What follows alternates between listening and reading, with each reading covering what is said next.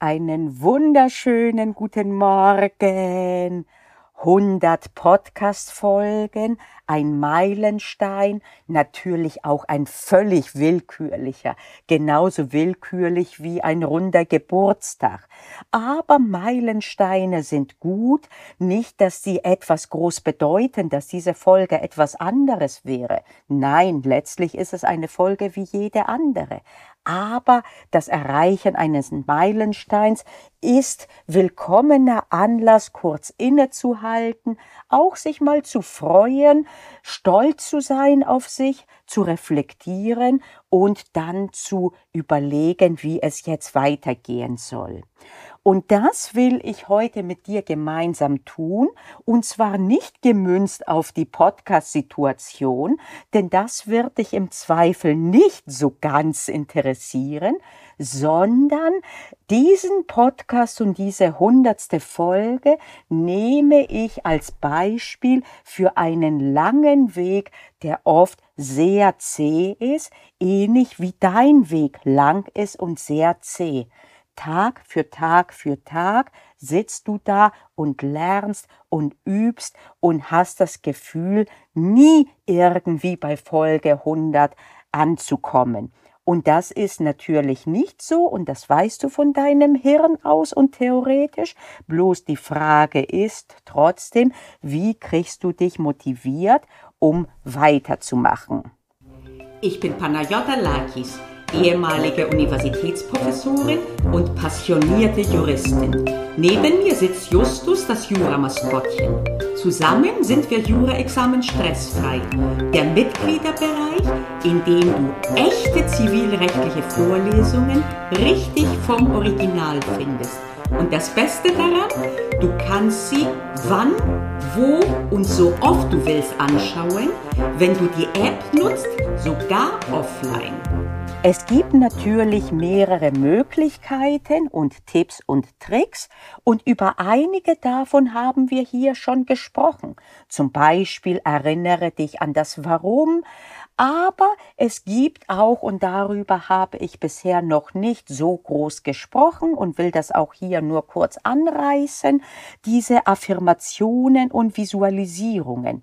Da ist ja der Hintergrund, dass man seinen Fokus auf das Positive richten soll, nicht auf das, was das Problem ist. Wenn du mit dem Fahrrad fährst, sagt man zum Beispiel, und es ist ein Hindernis vorne, dass du gut beraten bist, nicht auf das äh, Hindernis ständig zu gucken und dir zu denken, oh Gott, hoffentlich streife ich das nicht, sondern es zur Kenntnis zu nehmen und dann dich zu fokussieren auf den Weg, den du gehen willst und beziehungsweise fahren willst. Und ähnlich ist das auch bei den Affirmationen und Visualisierungen und sie sind in dieser Hinsicht wirklich gut. Sie haben nur ein Problem in der Umsetzung, dass sie oft nicht funktionieren, weil du innerlich dagegen rebellierst, weil das dein kleines Teufelchen, wie ich das nenne, dein Unterbewusstsein nicht wirklich dran glaubt. Eine Affirmation zum Beispiel in deiner Situation wäre, ich lerne, lerne jeden Tag mit Freude oder ich halte mich an meine Lernpläne. Und äh, das kannst du machen, aber bei vielen wird dann die Antwort äh, dann postwendend sein von dem internen Teufelchen. Von wegen Bullshit, du kriegst das nicht hin, du hast das bisher noch nicht hingekriegt, du warst noch nie gut darin, du hältst dich nicht an deine Pläne, überhaupt bist du eine Niete und basta. Und das ist jetzt ganz schlimm, denn nicht nur hat jetzt diese Affirmation oder Visualisierung nicht gewirkt, sondern du hast noch mehr Frust, und äh, die Wahrscheinlichkeit, dass du dich wirklich an deine Pläne hältst, ist sogar geringer dadurch. Und äh, diese Gefahr, die ist wirklich reell. Und äh, manchmal kommt noch dazu auf der Metaebene, dass du dir sagst, äh, äh es sollte doch funktionieren. Und wenn alle sagen positives Visualisieren, warum funktioniert es bei mir nicht? Also bin ich schon wieder nochmal eine Niete, auch auf der Metaebene. Also bist du nicht, sondern das Problem liegt eben darin, dass dir es zu hoch ist als äh, visualisiertes Ziel oder als Affirmation und dass es deswegen nicht funktioniert. Was kann denn funktionieren? Ha, es kann etwas funktionieren, was so einfach ist, dass ich wirklich, ich bin so geflasht, seitdem ich das herausgefunden habe. Ich kann es dir gar nicht sagen.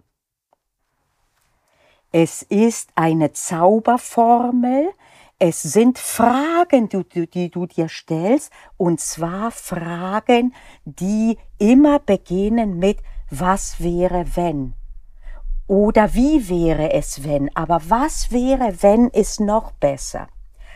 Und äh, da geht es darum, das Problem zu umschiffen, was wir vorhin festgestellt haben, nämlich, dass du dir selber nicht glaubst und dass dein Teufelchen dazwischen grätscht. Wenn du ihm aber eine Frage stellst, mit was wäre wenn, dann kann es ja gar nicht irgendwie äh, dagegen versuchen anzustinken, denn du hast ja nichts behauptet, du hast nur eine Frage gestellt. Das ist wertungsfrei. Was wäre wenn? Was wäre, wenn ich mich heute an meinen Lernplan halten würde? Was wäre, wenn ich die Faszination sogar im Bereicherungsrecht finden würde?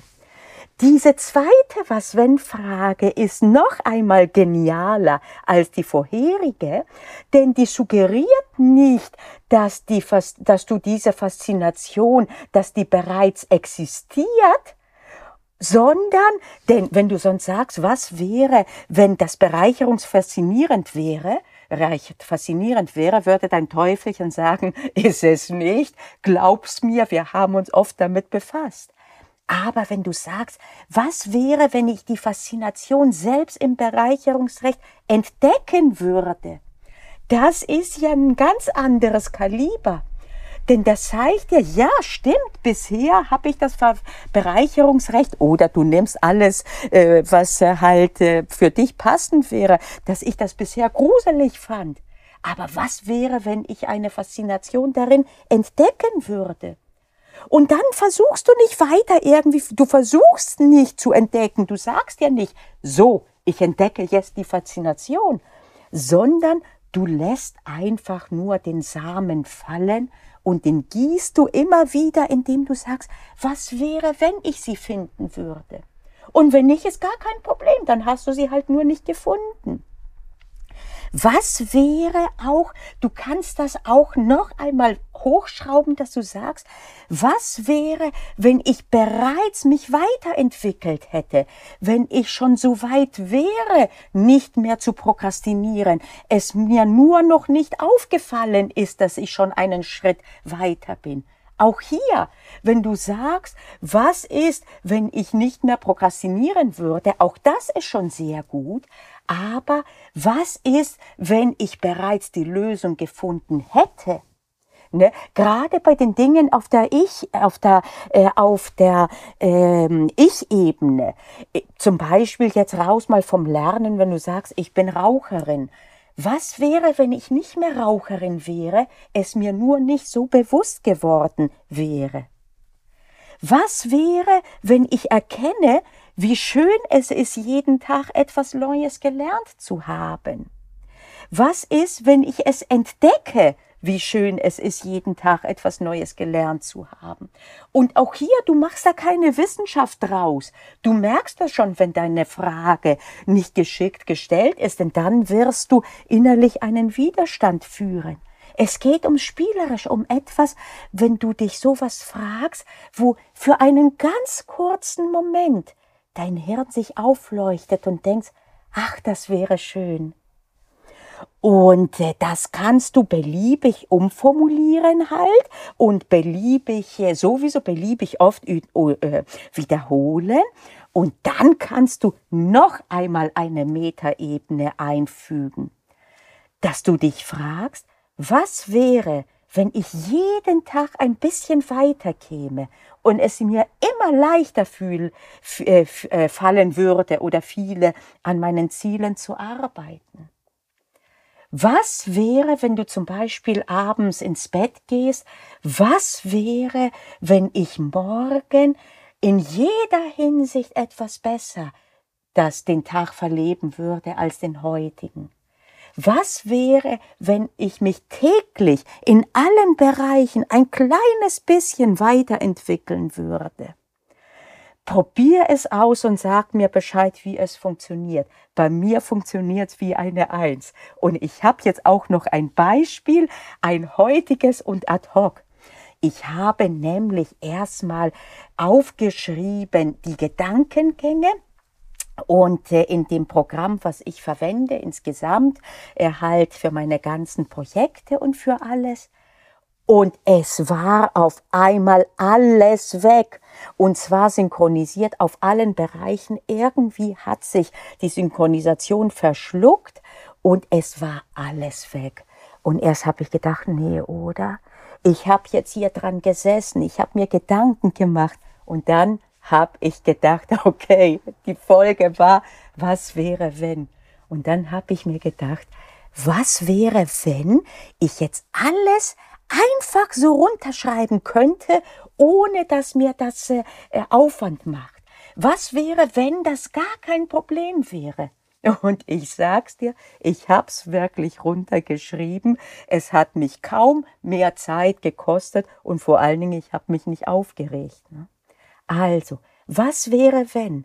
Was wäre, wenn die nächsten 100 Folgen sehr viel einfacher kommen würden und wenn der Podcast noch einmal ähm, äh, halt besser ankommen würde, als er das bereits tut?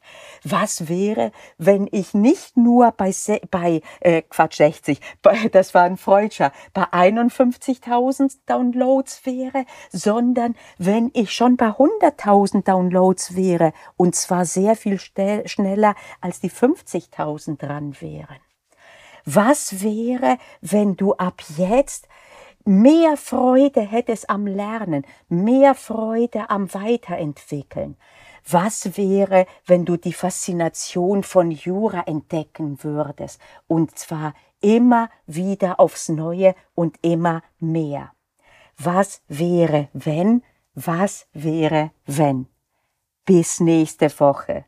Macht's gut, probiert's aus und sagt mir Bescheid, wie's funktioniert bei euch. Na, hast du Lust auf mehr gekriegt? Dann guck dir doch mal den Mitgliederbereich näher an. Das kannst du über die Webseite kurse.juraexamen-stressfrei.de oder du kannst auch insofern reinschnuppern, wenn du auf YouTube gehst, auf meinem Kanal dort, dem Jura-Examen Stressfrei, habe ich eine eigene Playlist, wo ich immer wieder Original-Content aus dem Mitgliederbereich für alle zur Verfügung stelle, damit du reinschnuppern kannst und auch damit du was davon haben kannst. Also dann, bis nächste Woche, schätze ich mal.